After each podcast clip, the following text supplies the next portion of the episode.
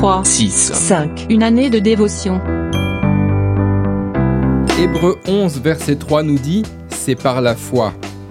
Le chapitre 11 de l'Épître aux Hébreux nous expose le parcours de ces héros de la foi dont l'histoire fut marquée par l'empreinte de Dieu.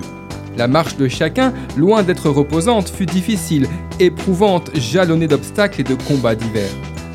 Comment ces hommes, de la même nature que vous et moi, ont-ils fait pour rester debout au milieu de situations extrêmes les plus angoissantes et pour continuer leur marche jusqu'à l'accomplissement des desseins de Dieu?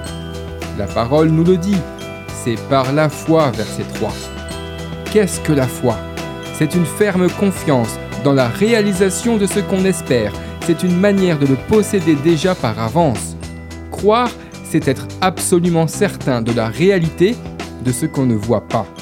Regardez le verset 1. Les plans de Dieu pour votre vie sont tellement grands, beaux et merveilleux que pour y accéder, il vous faudra une foi solide, bien enracinée dans ses promesses, une foi qui saisit ses promesses avant même de les voir s'accomplir.